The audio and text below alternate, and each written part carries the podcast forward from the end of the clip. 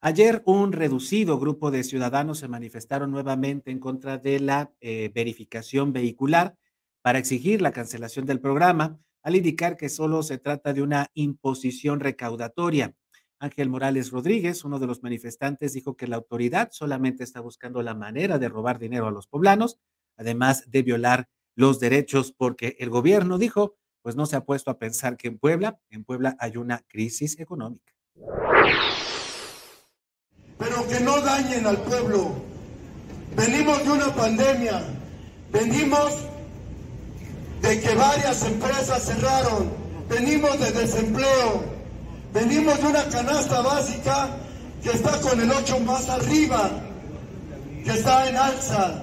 Y ustedes buscando la forma atrás de un escritorio, la forma de robarnos, de quitarnos un peso.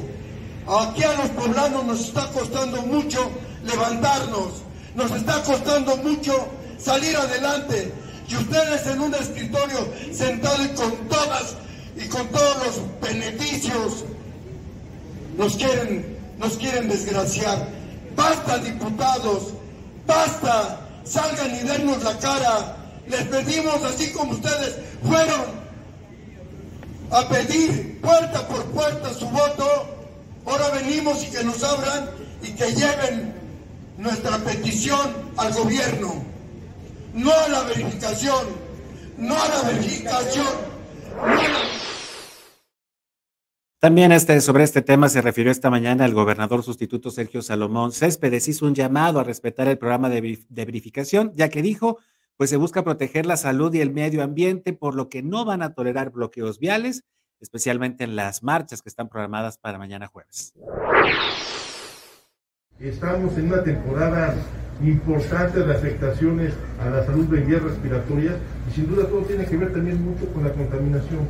Así es que el llamado es a que se respete la ley, por favor, que el grueso de la ciudadanía está participando, está de acuerdo y caminando en este tipo de, de acciones que no son nuevas, que se habían venido generando ya desde hace mucho tiempo y que lo único que busca es preservar la salud de los poblanas y de los poblanos pero también cuidar el tema del medio ambiente y cuidar a nuestro planeta.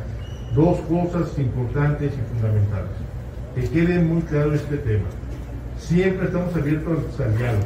Está nuestra mano abierta para la construcción, pero que no nos prueben y tampoco que nos reten.